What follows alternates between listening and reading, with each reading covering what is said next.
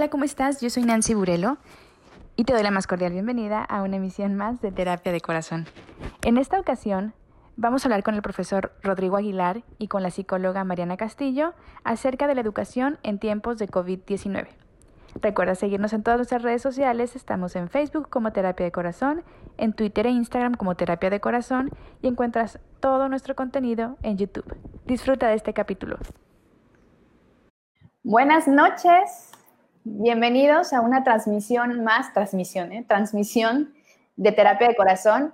Eh, tuvimos que cambiar fecha y por unas cuestiones eh, técnicas, pero no pasa nada. Estamos reunidos hoy, el, lunes, desde Cancún, para la gente que, que, nos sigue desde otros lugares. Gracias por estar con nosotros. En esta ocasión vamos a abordar un tema que digo, a lo mejor no tiene tanto que ver con la salud mental tal cual, pero sí, por supuesto, es un tema importante y es un tema que yo también cuando me lo propuso Mariana y cuando me lo propusieron Mariana y Rodrigo dije, va, porque yo también tengo ahí una, tengo cosas que decir, vaya, al respecto, ¿no? Entonces, hoy vamos a hablar sobre la educación en tiempos de COVID-19 y quedó muy ad hoc con las declaraciones que dieron hoy en, en la famosa mañanera respecto a cómo va a iniciar el ciclo escolar, etcétera. Entonces, voy a dar bienvenida primero eh, a Mariana Castillo, ya la conocen, es psicóloga y tanatóloga. Eh, bienvenida, Mariana, a tu casa. Muchas gracias.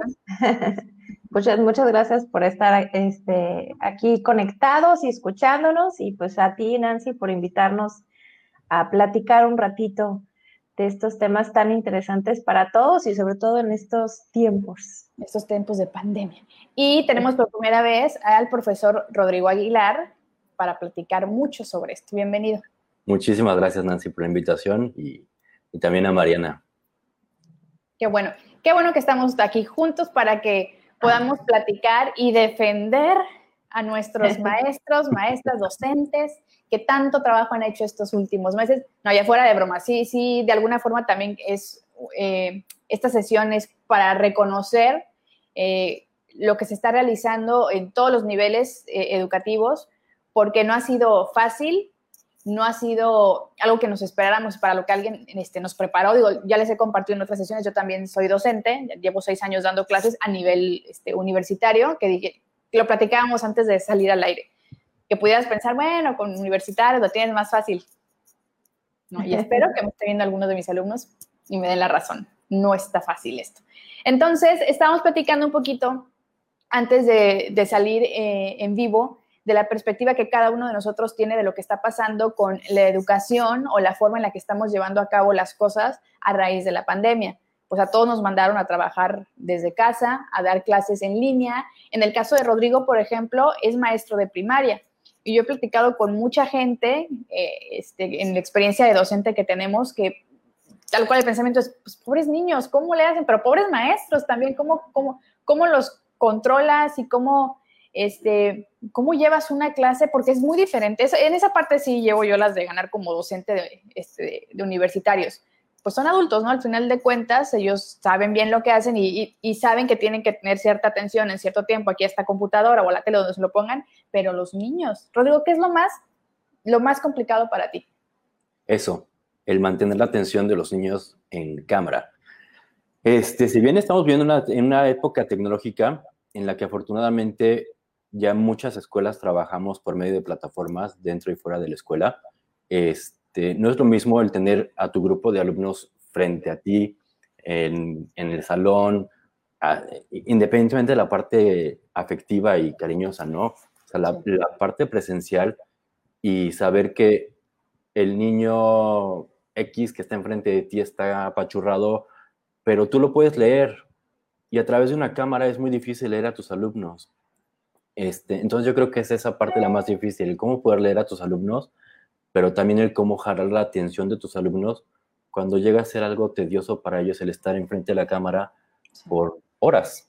Entonces, eso yo creo que podría ser uno de los retos más grandes para nosotros los docentes en primaria. Sí, suscribo. A ver, Mariana, tú también como, eh, como madre de familia, eh, en este caso, bueno, no, no, lo comentamos, pero Rodrigo es maestro de inglés en, este, un colegio aquí en Cancún y tiene mucha experiencia en diferentes, este, eh, ha dado diferentes niveles educación. Pero a mí, por ejemplo, me gustaría escuchar la opinión de Mariana, primero como mamá. ¿Qué te ha dicho, Majo? ¿Qué, qué siente al respecto? Mira, Pues yo ahorita, para los que no me conocen, tengo una niña de 11 años que va en, bueno, acaba de pasar a sexto de primaria y un chiquito que va a pasar a kinder 3. Entonces puedo darles este, mis dos perspectivas. Y como mamá sí creo que ha sido un reto también para nosotras esta parte de, de volvernos eh, como los ayudantes del maestro, ¿no? Pero desgraciadamente algo que yo he escuchado, incluso amigas mías, y, no solo de mi escuela, sino de otras escuelas, es eso, que no están dándose cuenta del trabajo que está haciendo el maestro, de la preparación que tiene que tener el maestro y del reto que tiene el maestro para dar las clases en línea. Si bien hay algunas escuelas, por ejemplo, que nada más les mandan y les dicen, hoy van a trabajar esto, y ya, ¿no? Entonces, el papá ahora tiene el reto de ser el asistente del maestro y ayudarle a sus hijos a, sentarse con el niño y decirle, a ver, por ejemplo, con Mateo, vamos a ver los números y a ver, traza el número y vamos a poner la arenita y vas a trazarlo y luego limpias. Entonces, sí es mucho estrés. Y, y mamás como yo, tenemos más de un hijo, pues a veces nos tenemos que dividir. Entonces, por ejemplo, sé de mamás que tienen dos hijos pequeños. Entonces dicen, no sé qué hacer, o sea, o me siento con uno o me siento con el otro, no me sé dividir. Entonces, los maestros normalmente tienen la capacidad de atender a, varios niños al mismo tiempo porque están viendo el mismo tema.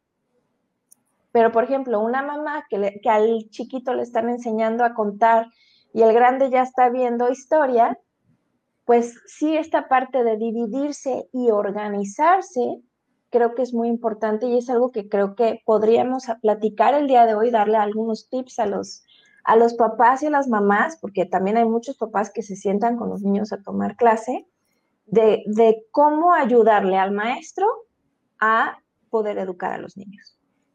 Qué importante lo que dices, ¿no? Porque digo, no, no, es que hayamos hecho esta sesión como para decir, sí, los maestros, ay, no. Sí, somos todo lo mejor. Sí, somos lo mejor del mundo, valoren. Yo, creo que Mariana tocó un punto muy importante.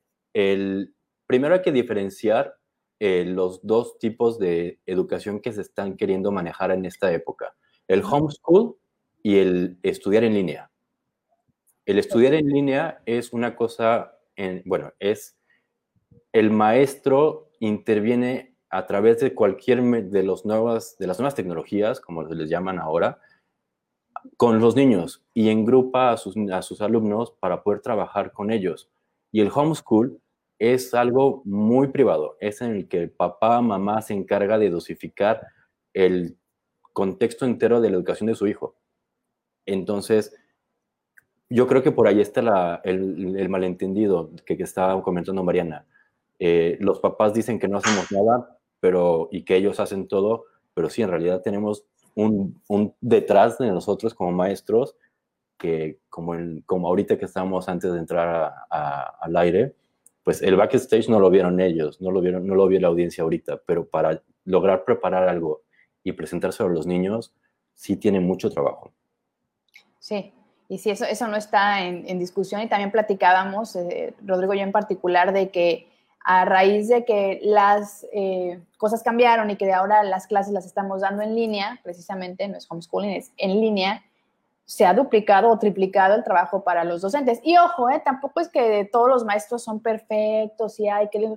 Hay, hay de todo, ¿no? Habrá quienes realmente no estén haciendo las cosas como, como se deben, eso está claro pero bueno, pensando en que la mayoría de los que nos dedicamos a la docencia lo hacemos por amor, ¿no? A, esta profesión y el tratar de, ya me voy a poner así muy sentimental ya, el tratar de dejar algo de nosotros en cada uno de nuestros alumnos, la verdad es que no, no, no, se trata de, ay, es que siento que no nos están valorando. No, creo que estamos equivocados o, mucha gente está equivocada en la percepción que tiene de lo que está sucediendo con los docentes. Repito, los que sí tratamos de hacer las cosas bien y que sí estamos este, informándonos. La preparación de clases es brutal. Decía hace rato, Rodrigo, ahora imagínate que tengo o tenemos que realmente dividirnos en, pues en mi caso ahorita tengo como 50 alumnos, un poquito más, un poquito menos, no sé, este, y, estar pendientes de cada tarea, de cada sesión, de cada duda, bueno, mi, teléfono este, no deja de sonar y en domingo me mandan este, dudas, etcétera, que, que no está mal, pero a lo que voy es que antes no era así, o sea, porque tenemos la posibilidad de en vivo, en mis dos horas, tres horas de clase que daba por grupo, se resuelven las dudas y si algo no quedó, la próxima clase. Ahorita también los alumnos y los papás, me imagino, sienten que como todo es en línea, el maestro tiene que estar prácticamente 24/7, o estoy equivocado en esa percepción. No, yo siento que estás correcto, porque sí. Yo tengo que confesar que yo sí le he mandado mensajes a los maestros en horas que no son de clase, porque a veces son las 5 de la tarde y no hemos terminado o lo que sea, y estoy así de que, no sé, me dice Majo, mamá, es que no le entendí, yo tampoco, déjame le hablo a la maestra o déjame le hablo al profesor, y ahí me ves mandándole a las 5 de la tarde eh, mensajito para que me explique cómo se hacen las cosas porque no entendimos. Entonces, sí, la verdad, yo sí digo, wow, qué, qué pena, le voy a tener que hablar a las 5 de la tarde, o sea, es su, su hora libre o a lo mejor están dando clases en la tarde, qué sé yo. Y sí, en, en, una época no COVID, donde los niños iban a la escuela, jamás en la vida le ibas a hablar al maestro a las 5 de la tarde.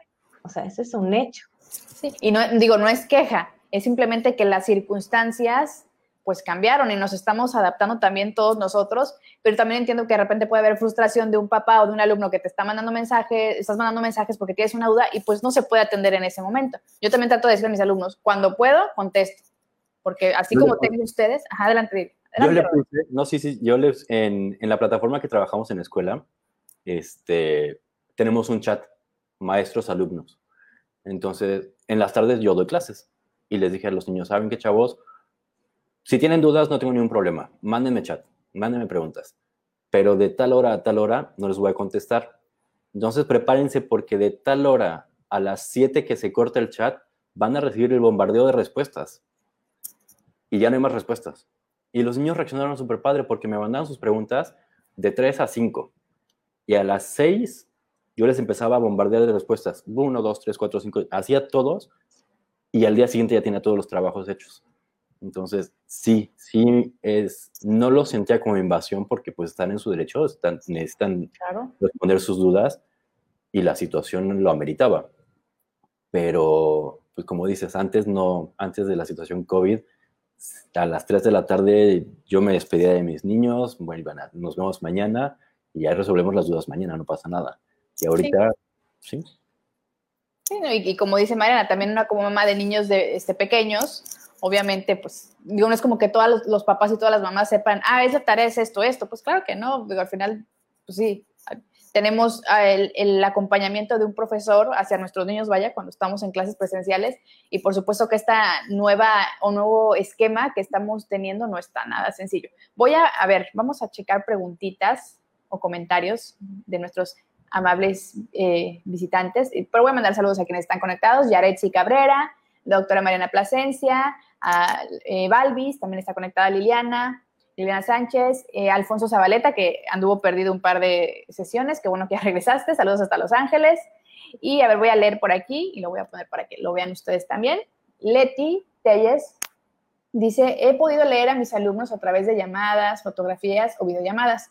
Me doy cuenta cuando alguien está triste y en realidad algo les pasa y dice, en realidad como maestros, poder, eh, poder ayudar a los padres con la educación de, de, sus hijos, pues sí, ¿no? Creo que básico eso, como docentes tenemos esas ganas, ¿no?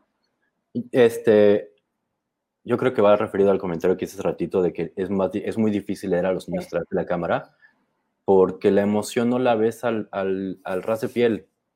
O sea, la cámara y la tecnología hacen que muchas veces se inhiban los niños. Por mucho que puedan ser de la generación tecnológica, o sea, no, no es lo mismo tener ese contacto humano, ese contacto físico con sus compañeros, con nosotros. Y también dentro de la escuela los niños se te acercan a ti como maestro y, y ellos te empiezan a decir, es que me pasa esto, tengo este problema, mi mamá me regañó porque me desperté tarde. Y tú los vas trabajando, pero en la cámara enfrente de todos o sea, es muy difícil para ellos poder acercarse y tener ese acercamiento y decirte, es que hoy me regañó mi mamá porque me levanté tarde, sin que los otros compañeros le vayan a hacer burla de esa situación. Pues sí, es la realidad. Entonces, es difícil, sí, es, sí los podemos leer a través de fotos, a través de textos, a través de sus, de, de muchos lugares que están, de, que los podemos ver, pero ese contacto post lectura emocional del niño sí es complicado a través de la cámara. Sí, sí, al final, sí, yo también estoy de acuerdo en que hay un filtro.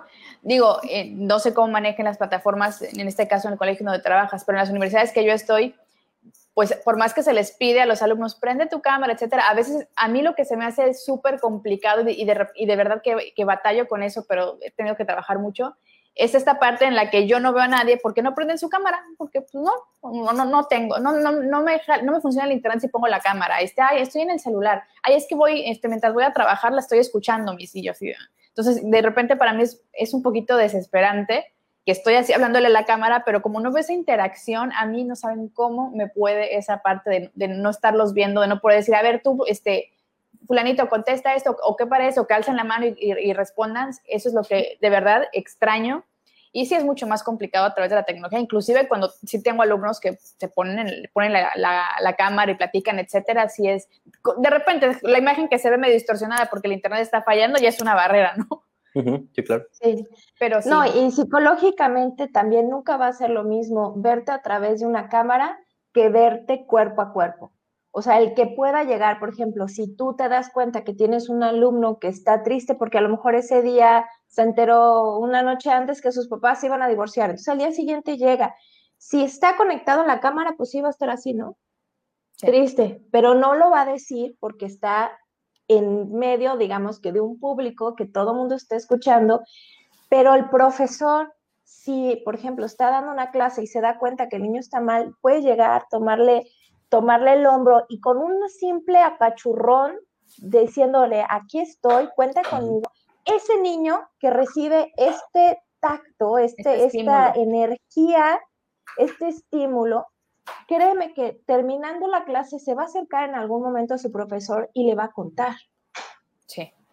¿Por qué? Porque nosotros, todas las personas necesitamos una persona de confianza, una persona que, que nos dé eh, que sea como una autoridad que nos dé confianza. Y cuando mamá y papá fallan, los que siguen son los maestros en muchas ocasiones. Sí. Entonces, sí, no, no puede haber este contacto cuando es un Zoom, cuando es una videollamada, porque falta, falta esa sensibilidad. Sí te puedes dar cuenta, porque puedes leer a la persona, pero no, no va a ser igual nunca. Vamos a leer, a ver, algo más que dice por aquí. Perdón que te tapó, Mariana, el comentario, pero ahorita, ahorita regresas. Son sus manitas. Dice Nubia, saludos de la Ciudad de México. Soy docente a nivel primario en un, un colegio particular, supongo que particular. Estamos iniciando una crisis educativa desde otra perspectiva, pues la parte de confiar en las tecnologías como medio para, como medio para transmitir los aprendizajes representa un gran reto para el rubro y también el hecho de que hay desconfianza en las familias hacia esta modalidad. Estoy completamente de acuerdo. ¿Qué opinas? Pues sí, es un hecho, es lo que estamos platicando, la desconfianza de, la, de las familias, de los papás hacia lo que estamos trabajando los maestros. Este, pues sí, es una es algo que nos está pegando ahorita. No, y también el hecho de que estas tecnologías, pues hay muchos docentes que llevan 30, 40, 50 años y cuántas historias no hemos visto en redes sociales de estos docentes que están haciendo lo humanamente posible bajo las circunstancias, porque a lo mejor no son tan este, afines a la tecnología y que están preparando la clase y que tienen sus presentaciones hechas, pero tienen este, la libreta aquí, etcétera. Yo creo que también es esa parte de tratar de abrazar de alguna forma la tecnología sin conocerla lo suficiente, también le aplaudo y reconozco eso a las personas que están batallando con, con la tecnología. No está nada fácil. Nada, nada fácil. Dice por aquí, aparte, regresando un poquito al tema que platicábamos hace un momento, ahorita, este, los profesores tuvieron siete, ocho meses del año pasado para conocer a sus alumnos. Los pueden leer más fácil. Pero ¿qué va a pasar ahorita que empecemos clases y hay niños nuevos? Tú no sabes si el niño tiene la cara así porque así siempre está o porque está enojado por algo, ¿no? Y, pues cuántas veces no, no conocemos personas que son muy alegres y todo y por dentro a lo mejor están muy tristes. Entonces sí, a través de una computadora eso es mucho más difícil. Sí, no había pensado en esa parte de, digo, en lo personal, sí, no, y de las mujeres, y además que, por ejemplo, en, mi caso, estoy en una universidad que es cuatrimestral y en la otra universidad que es pues, semestral. Y sí, es cierto, en estos meses he tenido grupos nuevos que ni les vi la cara nunca. Por, por, lo que les platicaba, ¿no? De que no prenden la cámara, que no puedo, que no tengo internet, que no sé cuántos. Hay gente que cuando todo esto pasa, a lo mejor me la voy a topar en la calle y yo ni enterada de que fueron mis alumnos. Qué triste. Ay, no, cómo extraño ir a la escuela con todo y que luego me quejaba de que, ay, que la ay, que el estacionamiento, ay, que no sé qué. Entrar a un salón de clases para los que nos están viendo que no son docentes, de verdad que, ay, es una... Llena el alma. No, es que sí, de verdad es, es, trillado y es este, hasta muy romántico decirlo así, pero es que de verdad es una vocación. no cualquiera tiene estómago para dar clases, no es fácil, porque además te expones, o sea, al final de cuentas uno como docente se para ante un grupo y es, está completamente expuesto a cómo reaccionan este, este grupo de personas, en tu caso, Rodrigo, de, de personitas. Sí, mi historia como maestro, abriendo un paréntesis, fue fue casual. O sea, yo llegué a la, a la, docencia por casualidad y descubrí que realmente fue mi docencia. Yo estudié mercadotecnia, un momento me quedé sin trabajo iba regresando de Cancún, después de Vilma regresé a Ciudad de México y mi hermana trabajaba en una escuela y me dice, oye, tú hablas bien inglés, necesitamos un maestro de inglés y yo así de, uy, es que los niños no, así de lejitos y cinco minutos. Y me dice, pues intentas, hazle prueba, pues ahí me ves, ¿no? Y todavía yo en, en, condiciones, pues si no aguanto, pues a ver qué hacemos, ¿eh? Y la directora me dije, pues intenta, haz la prueba haz la prueba una semana, si te gusta, pues te quedas, si no te gusta, pues al menos ya sabes que sí de plano no. En el recreo yo bajé y le dije a la directora, ¿sabes qué? Me quedo, de aquí soy. Y así entré yo, sí tienes razón, o sea, es una vocación. Muchos la descubrimos, otros ya saben que la traen natas, como mi hermana, pero sí, sí, sí es muy romántico el, el llegar a un salón de clases y ver todas las sonrisitas de los niños y que lleguen y que te abracen. Ay Sí, eso es lo que más extraño yo de mis, de mis alumnos. Ya me está dando ganas de dar clases en primaria. ah, es padrísimo, Nancy. Vente con nosotros. Bueno, ahí, les voy a mandar mi currículum. no, pero es que imagínate, si pensando en llegar a un aula en la que vas a tener 20, 30, creo que lo máximo que tengan sido como 35 alumnos, ah, este, pues algunos me han pasado que son, eh, están saliendo apenas de la adolescencia, pero ya he dado clases también para, este, iba a decir para adultos, pues son adultos, pero para gente de más de 30, 40 años, y es una energía, es una energía muy bonita. A mí lo que me gusta mucho de dar clases es ese intercambio de, información y que si el debate y que eh, las materias que yo doy en particular que tienen que ver con la mercadotecnia y la comunicación, pues es una rama que me encanta. Entonces, poder compaginarlo y compartir un poquito de, de, la experiencia que tengo es lo que me gusta mucho. Pero de verdad les prometo, a la gente que, que nos está viendo, nos está escuchando, realmente para ser docente, digo, hay que tener estómago y de verdad que sí es un amor completamente a, esa profesión. Y la satisfacción más grande que, me entenderás, Rodrigo, que tenemos es precisamente lo que acabas de decir, ¿no? Llegar y en tu caso ver la, la sonrisa de tus alumnos que te abrazan. Digo, a, mí no me abrazan tanto, ¿verdad? a mí que de lejitos, ¿no? Pero está bien, pero la verdad que he tenido, en algún punto de la plática, vamos a platicar, ni modo que qué, ¿verdad? Vamos a hablar sobre, voy a poner sobre la mesa experiencias así que, que hayamos tenido como docentes, igual Mariana, de, este, con alumnos que, creo que es lo que nos llena al final de cuentas. Y dices, bueno, ya lo pago y las canas que traigo ya las pago porque sentí súper bonito, me doy cuenta de que están logrando cosas importantes. Déjenme leerles un poquito más de lo que están comentando aquí. Este, dice Leti, nos vuelve a comentar, si no prenden la cámara puede ser excusa para hacer otras cosas. Me queda claro. Totalmente. Me queda súper claro. No sé cuántas veces los he cachado y si por aquí algún alumno me está viendo, sé lo que están haciendo, lo sé, me doy cuenta. Pero jugando Fortnite, yo lo sé.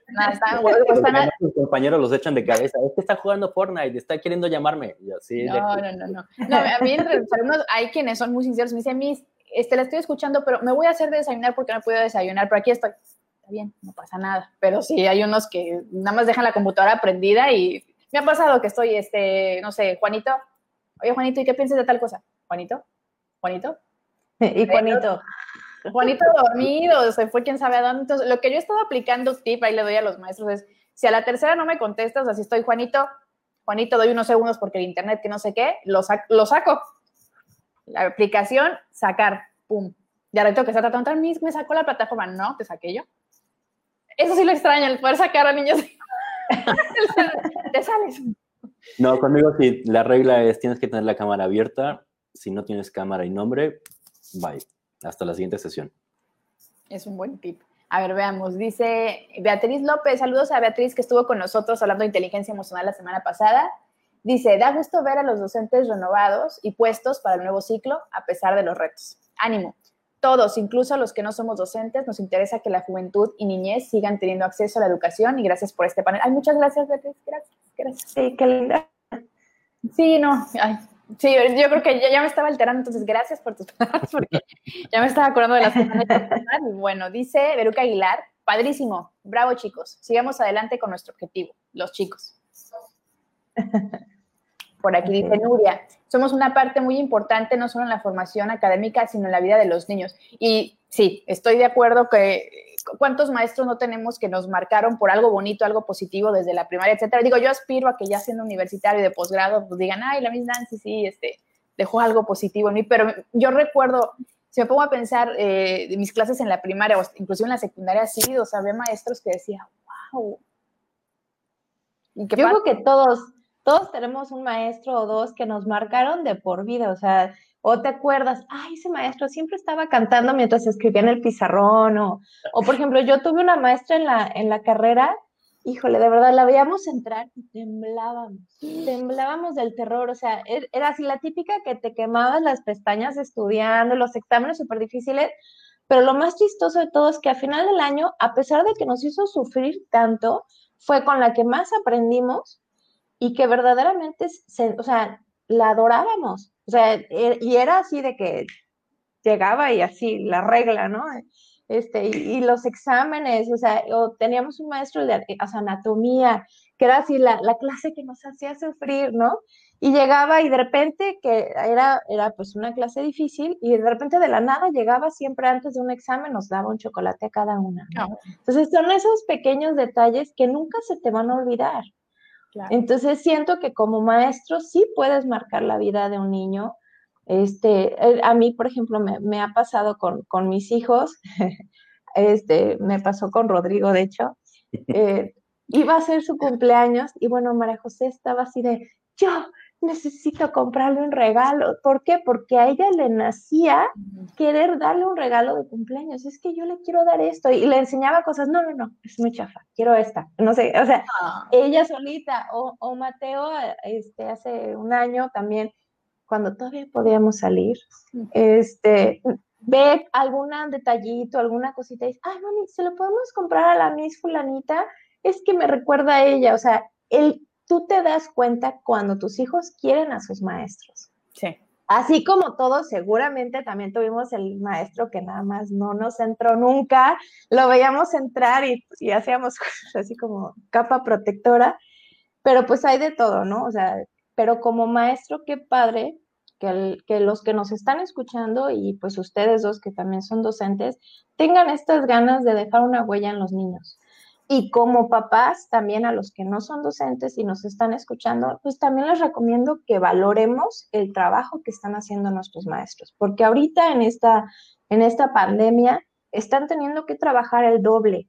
Y como, como lo dijo Rodrigo y como lo comentó la, la chica que no recuerdo su nombre, Nuria, creo, este, ajá, es, es, más difícil ahorita tener estos, estos contactos con nuestros alumnos que normalmente tenemos o lo que dice Nancy, o sea, dar clases sin sentir una cierta reciprocidad, pues debe también como maestro ser muy frustrante. Es, es muy frustrante. De repente siento que estoy hablando con la pared, ¿sabes? Estoy como que aquí, así, esto, el otro. Y yo, ¿y qué opinan? Y yo, ¿y qué opinan? Y ya como que no, ah, sí, sí, a ver qué dije. Eh, eh, a veces sí los quiero ahorcar, pero bueno, también tiene cosas muy, muy, muy lindas. voy a leer un comentario más que lo, veo muy, muy largo, entonces vamos a ver qué nos dice. Dice Teresa Aguilar desde Ciudad Juárez, ay, saludos hasta Chihuahua, nos manda saludos. Dice, en mi opinión, parte del problema es que algunos maestros aún quieren seguir dando clases como si estuvieran dentro del salón, en clase. Las clases en línea exigen mucho más, incluso pensando en la inclusión. Los factores son diferentes, asimismo los alumnos y papás no perciben este cambio como un progreso. Lo socioemocional cobra gran relevancia en este sistema. Los docentes son los primeros que debemos dominar este rubro socioemocional. pero también ahí creo que nos va a describir algo más, pero bueno, sí. Me da gusto ver tanto docente aquí conectado, ¿eh? y esa parte, de la parte emocional, este, ay, a mí me pega mucho. El, la parte socioemocional con los niños,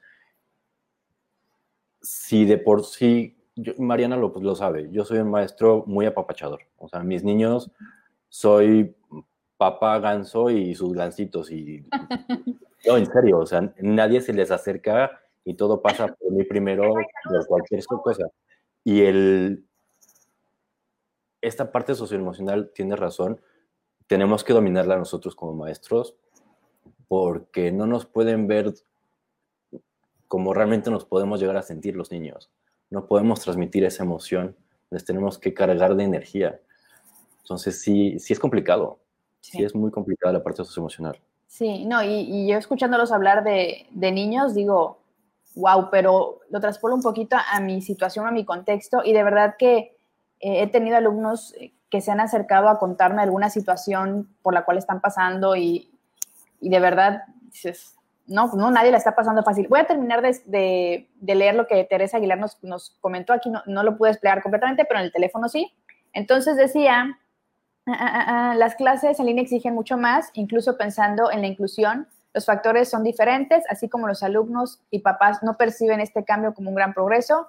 Lo socioemocional cobra gran relevancia en este sistema y los docentes son los primeros que debemos dominar este rol socioemocional, pero también necesitamos ser considerados como alumnos en esa parte, o sea, que realmente tengamos también, o que la gente eh, se entere de que nosotros como docentes, ahora sí que lo que sufrimos los docentes, pues también estamos, podemos tener este, días malos y que no es, no, repito, no es sencillo lo que estamos viviendo.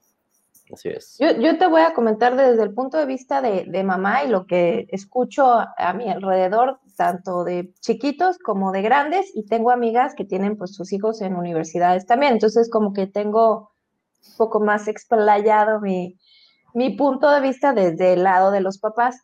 Sí, hay papás que dicen, oye, qué buena onda el maestro y pues el Zoom, y tú los ves, o sea, y yo me voy a incluir en esta, en esta parte, que estamos, ok, mañana, ¿qué necesitamos? Si estás viendo, ay, necesito harina, y necesito plastilina, y necesito la cartulina, y ahí andas viendo. Pero también hay muchos papás que no ven esto. Y, y por eso es que yo siento que es como muy importante recalcar el trabajo que están haciendo los maestros, porque sí, efectivamente, ustedes también están aprendiendo. Entonces, por ejemplo, al principio que, eh, nos cambiaban mucho las clases, es que primero era todo el grupo, luego lo dividieron y luego, o sea, ¿por qué? Porque ustedes también están aprendiendo. Nadie, a nadie nos avisó la pandemia. Ya voy, vayan preparándose porque voy a llegar y se van a encerrar en sus casas. No, simplemente de la noche a la mañana es ya no pueden salir y las clases van a ser en línea y todo va a ser a través de tu computadora. Entonces, como papás también tenemos que ser, creo, un poco más tolerantes y, entender que ustedes también como maestros están aprendiendo a dar clases en línea. A ustedes nadie les dio un ayer, algo que ambos estamos aprendiendo a hacer al mismo tiempo. Nada más que yo como mamá, nada más me siento a esperar mis instrucciones que me va a dar el maestro de qué es lo que tengo que ayudarle a mi hijo. En algunas escuelas, eh, por ejemplo, en la escuela en la que nosotros estamos, pues sí, es muy diferente. La verdad es que el sistema está maravilloso y el maestro te va acompañando al niño y tú nada más facilitas es que, a ver, niños, vamos a jugar hoy, por ejemplo, en, preescolar, hoy vamos a jugar con piedritas. Si no tienen piedritas, pueden usar frijolitos. Si no tienen frijolitos, pueden usar arrocitos. Y si no, bolitas de papel de baño. O sea, tú como mamá vas a facilitarle al niño, pero el maestro está dando la clase y le está diciendo al niño que está frente a la computadora, a ver, haz la bolita tu mamá te sientas por un lado del niño y le pasas las bolitas de papel o de arrocito, lo que necesites. Pero eso no lo ven. Ellas dicen, yo estoy haciendo el trabajo. Ahora, sí hay muchas escuelas que nada les manda en la mañana, la maestra se conectan y les dicen, hoy van a hacer esto, esto, esto, esto en su libro, tal página, tal página, tal página. Y como papá, tú te vas a sentar a hacerlo. Tenemos también que entender que la situación a todos nos está afectando y que hay escuelas donde no tienen esta facilidad tecnológica, por así decirlo. A lo mejor hay papás que hay una sola computadora en la casa y el internet es muy malo, pero tienen tres hijos y los tres tienen que conectar al mismo tiempo. Entonces, ¿qué hacen? Entonces, sí, sí, como papás, pues también tenemos que estar viendo cómo le vamos a hacer para conectarnos, a qué hijo le vas a dar preferencia, ¿no? Entonces, tratar tú como papá de organizarte, ok, tengo tres hijos, una computadora, este, pues mira, los lunes se conecta fulano, los martes sutano y los miércoles mengano. O sea, tienes que ver la manera de ponerte de acuerdo con el docente para que tu niño aprenda. La educación es un banco de tres patas. Una patita es el niño, la otra patita es el maestro y la otra patita son los papás. Si ese banco de tres patas tú le quitas una pata, el banco se va a caer. Entonces sí es importante la comunicación entre papás y, docentes y que estemos como que en el mismo canal para agarrar la onda y que el niño pueda crecer en su educación. Me dejaste sin palabras. sí, no, por eso es que lo, que también estamos tratando de plantear en esta transmisión es obviamente nuestro punto de vista como individuos, ¿no? De lo que estamos, lo que estamos viviendo al final, finalmente, y claro, esa parte de eh, como maestros también tratar de empatizar en las circunstancias de cada, bueno, en mi caso de cada alumno, pues porque de origen mis alumnos universitarios no, no, dependen de que esté papá o mamá ahí para hacer sus cosas, pero a veces parece que sí. Estoy explayando un poquito.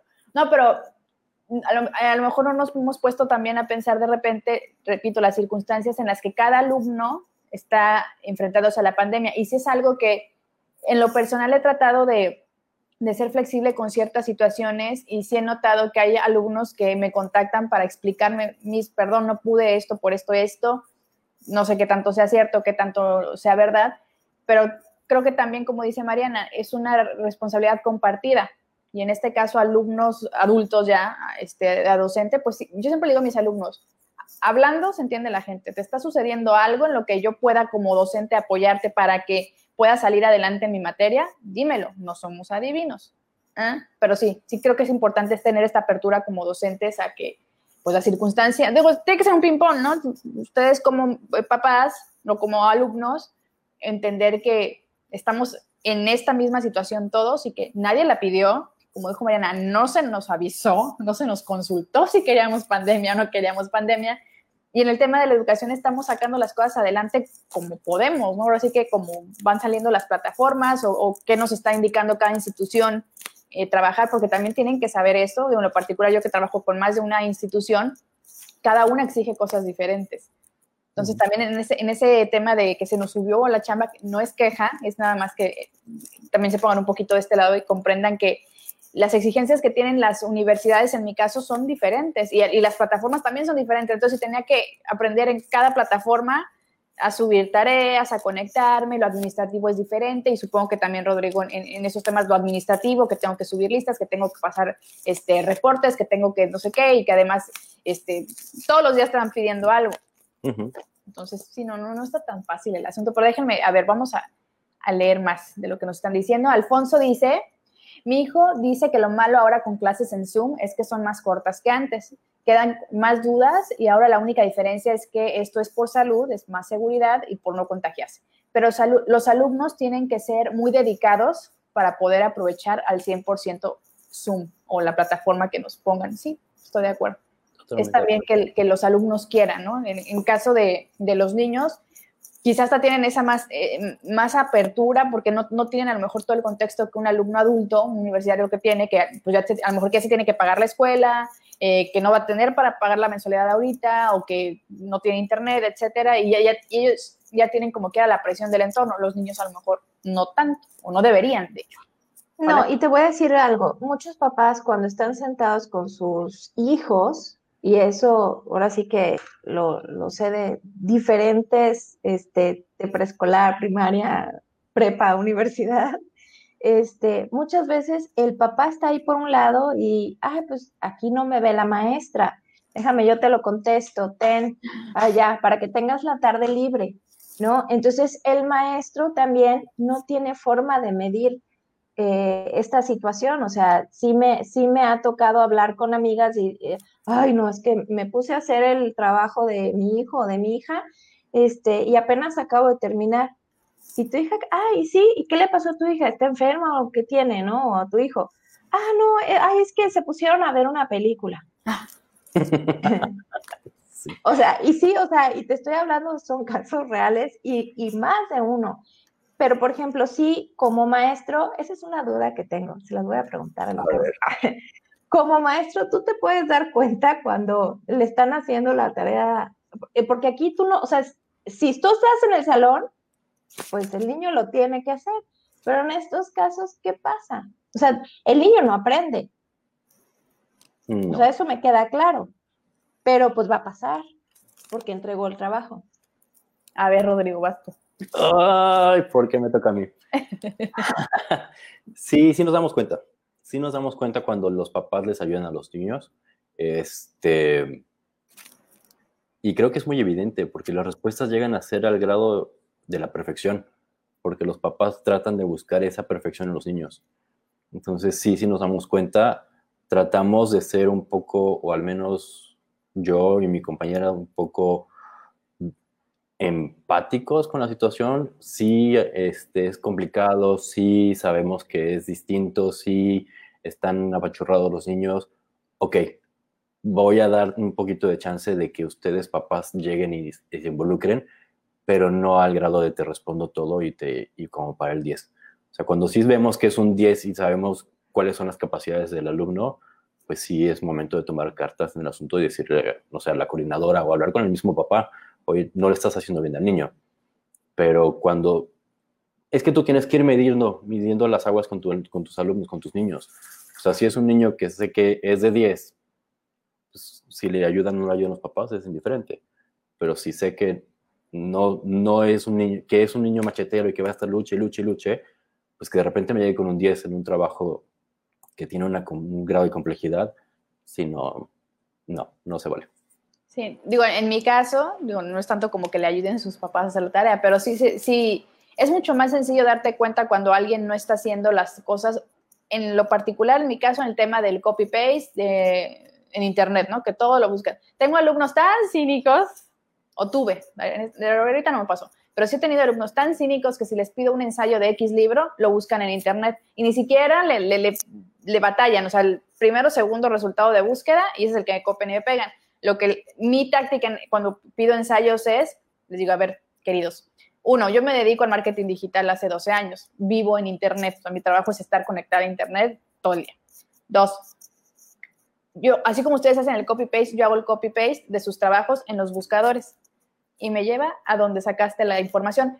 Tres, los que no se toman el tiempo ni siquiera de buscar en la tercera o cuarta página, ya les estoy dando hasta tips, pero no importa porque les sigo, lo, sigo buscando, no, se preocupen, yo lo encuentro. Pero ni siquiera se toman en la molestia de descargarle un poquito más y ni de cambiarlo. Ahí les comparto una, lo que, lo que sufrimos los, los docentes. Me llegó a pasar en un ensayo que les encargué, de, además de, una, de un libro bastante noble, digamos, fácil cinco ensayos que decían exactamente lo mismo. Los puse así uno, les tomé fotos y se las mandé. Les dije, a ver, ¿no era trabajo en equipo? ¿Qué pasó aquí? Y eso ya fuera de broma a nivel reglamento es plagio, es expulsión.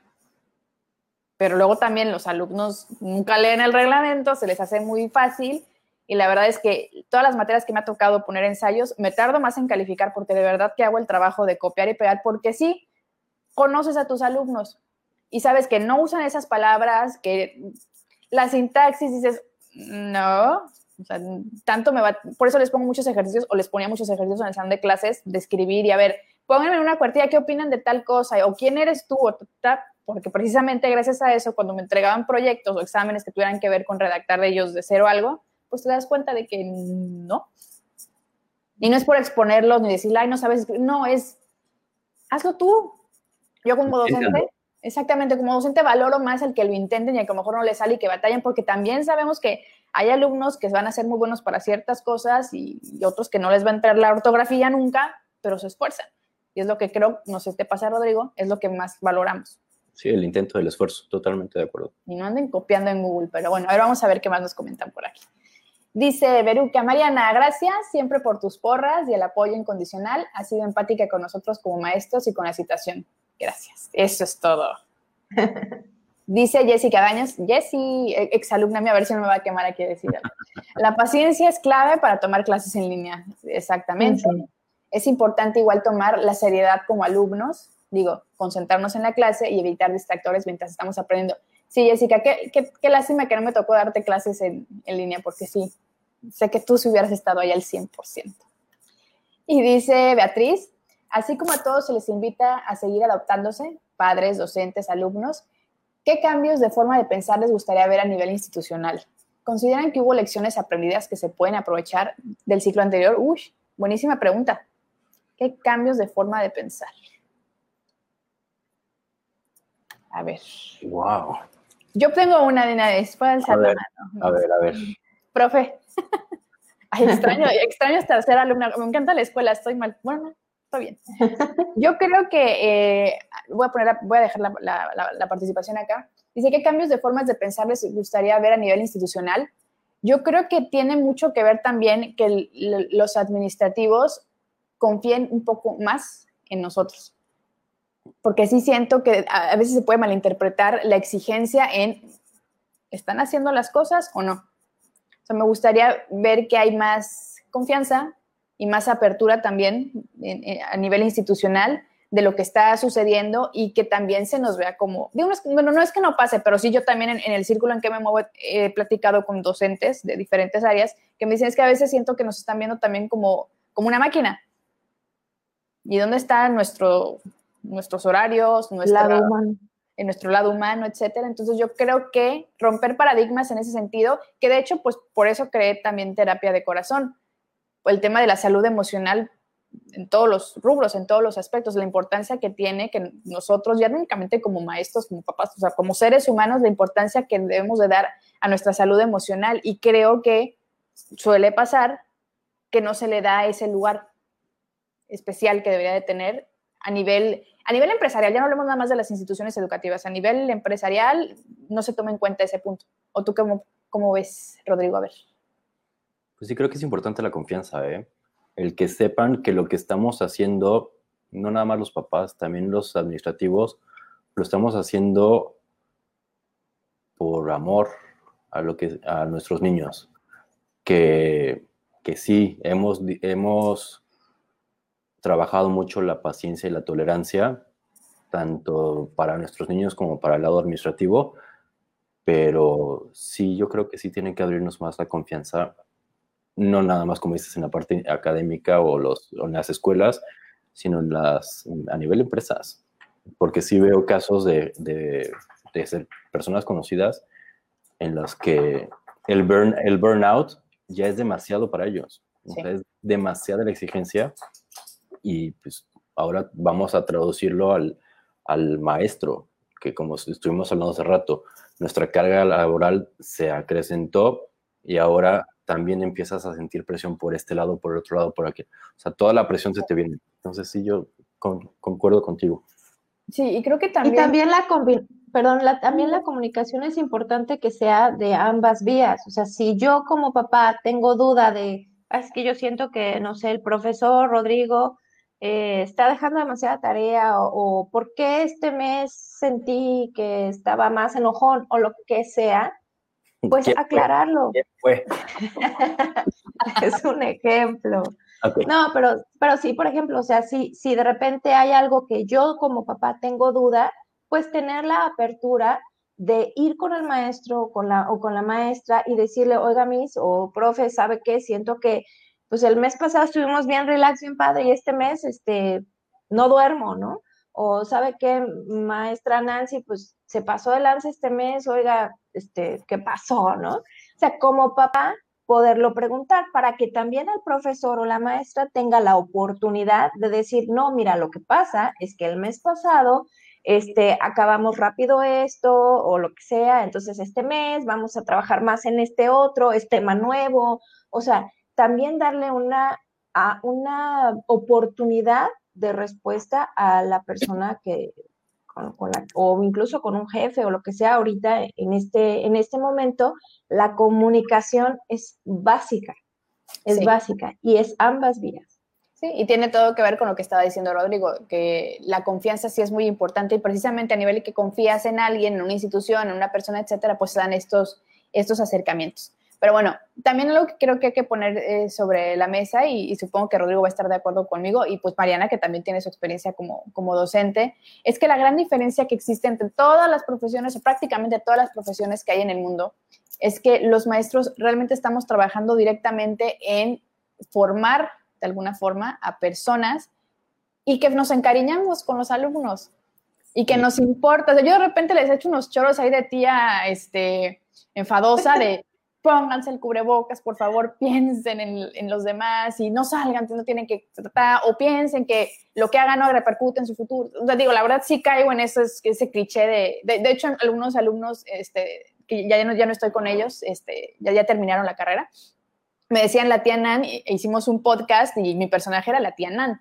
porque me decían, es que es como la tía que, que está ahí siempre preocupada, le digo, la tía cool, joven, jovenaza. No, pero es, es realidad y, yo se los digo con toda honestidad, digo, si no me, si, no me importaran, ¿para qué les hago ese choro y para qué me enojo y para qué les digo? O sea, porque me importan realmente. Por supuesto que no me voy a aprender este, el apellido y, no, y segundo nombre de todos, pero de verdad que el grupo importa y, hay una sinergia y hay, y pues hay un cariño al final de cuentas y creo que mucha gente no cae o, o no, no comprende esa parte porque además pues que tienes que vivirlo para entenderlo, o sea, estar dándole clases a cuatro o cinco grupos de 25 adolescentes o de 25 ya adultos en la universidad y que, y que sabes que cada uno de ellos tiene una historia, una circunstancia, etcétera, y, y esa interacción te encariñas, o sea, de verdad, hay unos que dices, ay, qué enfadoso es este, pero algo te deja a ti también como docente. Eso es lo que te iba a decir. Hace rato tocabas el tema de, o bueno, comentabas de que los maestros marcábamos y, yo creo que también los alumnos nos marcan. Hay alumnos que, que vamos a llevar siempre detrás de nosotros.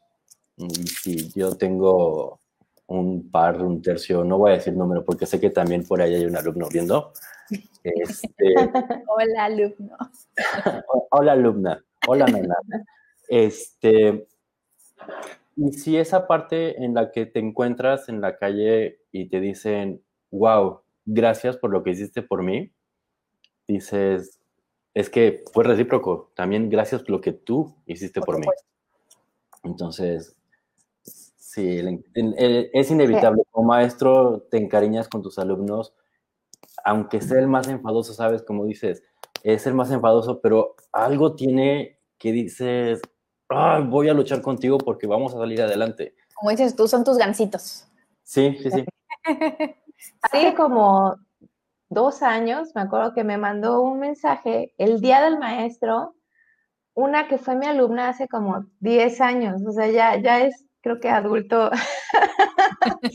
me sentí muy vieja, pero me sentí muy bonito porque a pesar de que yo fui su maestra cuando la niña iba en sexto de primaria, me, escribió un mensaje el maestro y me dijo, teacher, es que para mí usted fue una maestra increíble y me enseñó muchísimo. De verdad fue, fue un momento para mí, o sea, sí, o sea, sí, la lagrimita de Remy. Y, y es una, o sea, es un momento, yo creo que, que como maestro, como docente, el saber que pudiste sembrar esa semillita en una persona, uff, es lo máximo. Sí. No, te voy a contar una que me tocó. Yo tenía un Facebook para mis alumnos cuando empecé hace ocho, años, creo que fue en primera clase. Y había una niña en sexto que nada más no, y no, quinto o sexto, no se le daba el inglés, no se le daba el inglés. dije, te voy a apostar algo, vamos a hacer una apuesta, un trato tuyo. Cuando salgas de la prepa y tengas un 8 mínimo en tu certificado de inglés, en ese momento me vas a mandar un mensaje y nos vamos a ir a comer tuyo, yo te invito a comer, pero tienes que tener ocho. A mí se me, pues pasaron años. Y hace dos años, igual que a ti, Mariana, abro mi Face, que es un Facebook que casi no uso, y veo un mensaje de esta niña y me pone, ¿te acuerdas que en un momento tú me dijiste 8? Pues ahí está mi certificado, 10. A Puerto Madero. con muchísimo gusto te voy a invitar a comer. Déjame, voy a México porque ahorita no vivo en México, ya estoy en Cancún, pero con mucho gusto cumplo mi promesa. Ay, qué padre. Estoy en espera de, esa, de pagar esa promesa, pero sí, sí, sí fue algo muy bonito. Sí, es que de verdad, los maestros tocan vidas para bien usualmente, ¿eh? para bien usualmente. Y sí, ese tipo de mensajes que, que, te lleguen los alumnos o que sigan interesados en qué está haciendo mis o le, le, puedo ayudar en algo, este, de verdad que sí, no, pavo real, ¿no? o irte en el, ir en el súper y de repente escuchar, teacher, y volteas y ya así llega esa persona que tú viste así y de repente llega así con barba y, Miss, este, ¿cómo ha estado? O sea, el gusto con el que te saludan, pues significa que tienen un bonito recuerdo tuyo y la verdad, ay, a mí me encanta. Sí, no, además ha de ser todavía más bonito, no se ofendan mis alumnos universitarios, pero ha de ser también como, es que los niños son, otro, son otro rollo, los niños se pasan de vez. Vamos a leer más comentarios de aquí. Dice Teresa Aguilar, ya te volvemos a perder, Mariana, pero ahorita regresas. Dice, la semana pasada impartí un taller de salud mental y de entrada los docentes se sintieron ofendidos con el título, ya que al pedir las expectativas manifestaron que no estaban locos. Ya en el transcurso del taller fueron viendo y defendiendo el concepto. Entonces, es importante que veamos lo que nos está dejando la pandemia. Es una gran oportunidad. Al final entendieron lo importante que es nuestra salud mental. Maravilloso, Teresa. Dice Yaretsi, hace un año tuve la oportunidad de ser alumna del profe Rodrigo y retomando el tema de apoyo, él siempre me apoyó tanto académicamente como emocionalmente. Sus clases en línea no dudo que sean igual de buenas que presencialmente, pero ahora a mí me tocó tener clase en línea. El apoyo de mis maestros no fue tan dedicado como lo necesitábamos algunos. Bueno, esperemos Nana. que... Besos, Nana. Besos a Yaretsi. A ver, Marta Aguilar nos dice, un maestro en definitiva puede cambiar el rumbo de un niño e inclusive hacerle pensar que no es bueno para algo, cuando en realidad su forma de aprendizaje es diferente. Los maestros capaces de ver eso son los que realmente tienen vocación. Saludos, Marta Aguilar. Gracias por, por, tus, por tu amable comentario. Sí. Fíjate que toca de Marta Aguilar. Uh -huh. ah, les voy a contar una, una historia. Hace muchos años, cuando Majo estaba chiquita, tuvo una maestra. Hay personas que hablan como si estuvieran enojadas, pero no están enojadas, hablan fuerte. Son de los de que te, hola Nancy, ¿cómo estás? ¿No? Y tú, ay, bien, ¿qué te dice? ¿No? Entonces, una persona sensible sí puede llegar a decir, ay, pues, ¿por qué está enojado conmigo? ¿No? ¿Qué le hice? Y es, y esta una maestra como muy energética y siempre era así como, sí, vamos a ganar y, y vamos, tú puedes, pero como muy intensa. Para pequeños que creo que iban en Kinder 2 o Kinder 1, creo que en qué año fue. Obviamente había niños en el grupo que le tenían mucho miedo y decían, es que la Miss me da miedo y llegaban a su casa y no quiero ir a la escuela y no me gusta la Miss. Y entonces empezaron a haber problemas y a lo mejor la personalidad de la Miss no iba con preescolar. Y suele pasar, o sea, hay, hay, veces se vale, ¿no? Sí, por supuesto. En este caso, a veces a lo mejor, eh, no sé, un niño hacía un dibujo mal y, le quitaba la hoja y le decía, a ver, no, vuélvelo a hacer. Entonces, un niño sensible, chiquitito, que en su casa es así, todo apapachadito, que de repente te dicen, lo hiciste mal, vuélvelo a hacer, es así como, ¡ah! ¿No? Entonces, ¿qué pasó? Que muchos papás se empezaron a quejar. O sea, sí hay maestros que te pueden afectar en, en personalidad. Niños empezaron en casa a actuar de manera diferente y decir, no, es que está mal, y seguro está bien, mamá, a ver, te, revísamelo, o sea, con esta cosa. Angustia. Pero ya. ¿qué pasó? Pasó algo muy bonito, la comunicación. Yo parezco un disco rayado, pero es que la comunicación es súper, súper importante en toda nuestra vida, en pareja y todo, en todas las relaciones. Pero en este caso, se abrió la comunicación con la maestra. Entonces se le dijo, Miss, es que grita mucho, parece que está enojada, mi hija le tiene miedo. Entonces, digo, por ejemplo, en el caso de, de mi hija, mi mamá es norteña y así habla fuerte. Pues, la verdad es que Bajo no tenía problemas con la Miss, pero sí, por ejemplo, esta parte de no, lo hiciste mal, vuélvelo a hacer, pues sí como que empezó a crear inseguridad en la mayoría de los niños. Cuando se abre la comunicación con la maestra, se le dice, Miss, está pasando esto con los niños. Como mamá, yo me doy cuenta de estas actitudes que tiene mi hijo o mi hija en casa. Pero ¿sabes qué fue lo más bonito? Que hubo comunicación sana, porque no fue llegar de, oiga, Miss, usted le grita mucho a mi hija y le rompe sus trabajos. Y o sea, fue una comunicación abierta. Y la maestra dijo, no, no lo sabía, no me había dado cuenta, disculpa. Hubo un cambio en la maestra. Los niños terminaron amándola. ¿Por qué? Porque a veces, muchas veces, no nos damos cuenta a lo mejor que hablamos, yo uso mucho mis manos, ¿no? y estoy tratando de caber mis manos dentro de la pantalla. Y hay personas que hablan, eh, hablan eh, golpeado, hay personas que hablan muy querido, es que no le oigo a la maestra, no le entiendo a la maestra. Entonces, todas estas cosas, si no se hablan, no se van a resolver. ¿Qué hubiera pasado si no nos hubiéramos comunicado con la maestra? Nos hubiéramos quedado con un muy, muy mal recuerdo y te apuesto que más de un niño se hubiera salido de la escuela. Sí, sí. Lo que comentas es básico, la, comunicación y, y, nace al final de cuentas también de, de cierta de cierta confianza. Pero bueno, ya casi nos vamos porque se, me fue rapidísimo. Vamos a tener que hacer otra sesión pronto porque creo que podremos hacer una sesión en la que tal cual se llame lo que sufrimos los maestros. y ahí hablar más relajaditos de, oye, a ver, ¿qué, ¿con qué te has topado y con qué te han salido? Déjenos aquí en los mensajes, los que estén conectados, déjenos como qué les gustaría saber de los maestros o, qué, qué, qué anécdotas les gustaría escuchar. Entonces yo creo que sí, vamos a dejar otra sesión para que se queden picados y, ahí ya nos deschongamos, ya lo hacemos menos, este, menos de, un tema este, como tipo pandemia, de educación, sino vamos a relajarnos y a platicar sobre nuestras experiencias como docentes. Pero bueno, para cerrar, Mariana, tú como psicóloga, por ejemplo, también nos podrías dar un poquito más de retroalimentación de o algunos tips tanto para docentes como alumnos, para papás, de cómo sobrellevar esta parte, de cómo bajarle un poquito a lo mejor a la intensidad de lo negativo y, no sé, enfocarnos en lo positivo? ¿Qué nos dices? Pues primero que nada, la comunicación.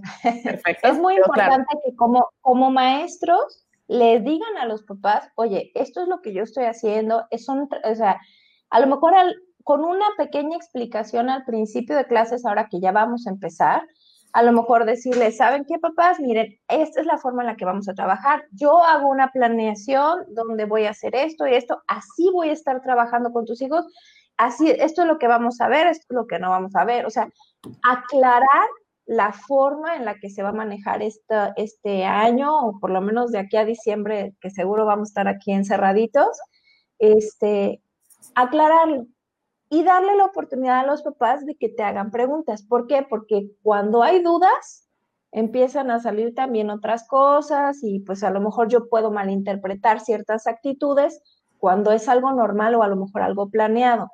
Entonces, y decirle a los papás, ¿saben qué papás? Este, ya te aclaré qué es lo que voy a hacer, cómo voy a trabajar y ahora o por ejemplo en tu caso, Nancy, a ver, chavos, así es como vamos a trabajar, esto es lo que vamos a hacer, ¿no? Y también en el caso, por ejemplo, de Rodrigo, de otros profesores de otras eh, edades, también se le puede aclarar al niño cómo se van a manejar para que no haya dudas, porque las dudas pueden llevar a malinterpretaciones o pueden llevar a otras cosas. Entonces, cuando tú tienes todo claro sobre la mesa, es, a ver, yo desde el principio te dije que esto era así. O sea, no, no te puedes echar para atrás. Y estar abiertos a la posibilidad de la comunicación y decirle a los papás, si tienen alguna duda, o a los chavos, decir, si tienes alguna duda, por favor, háblame.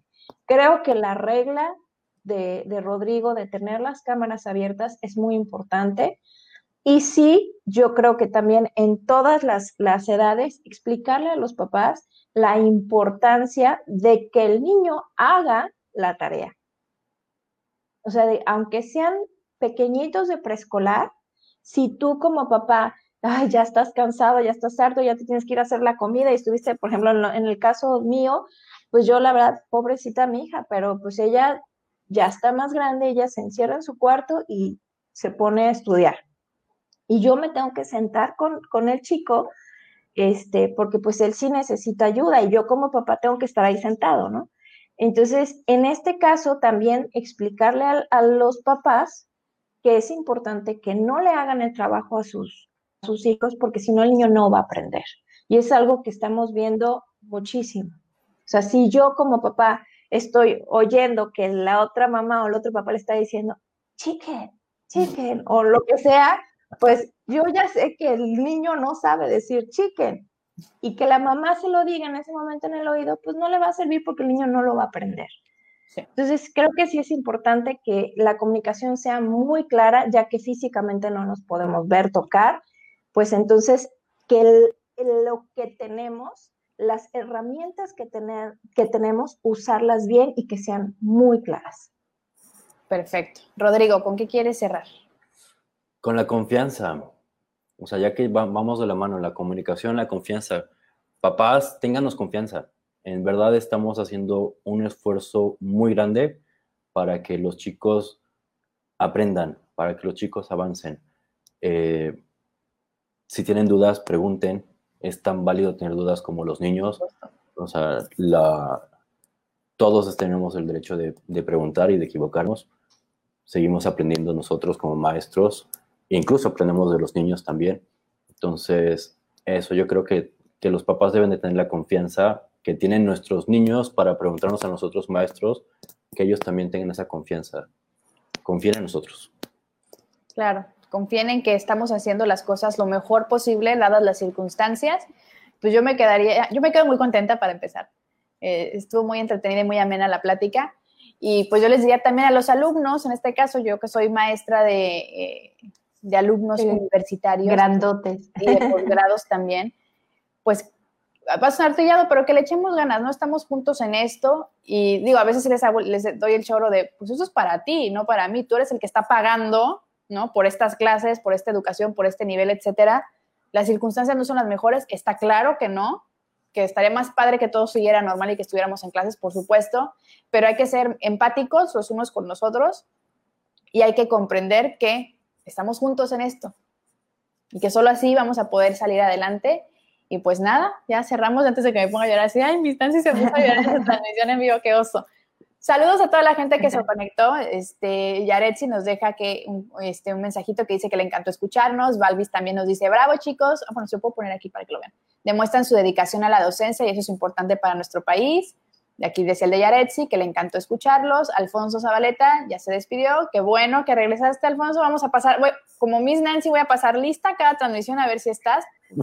¿no?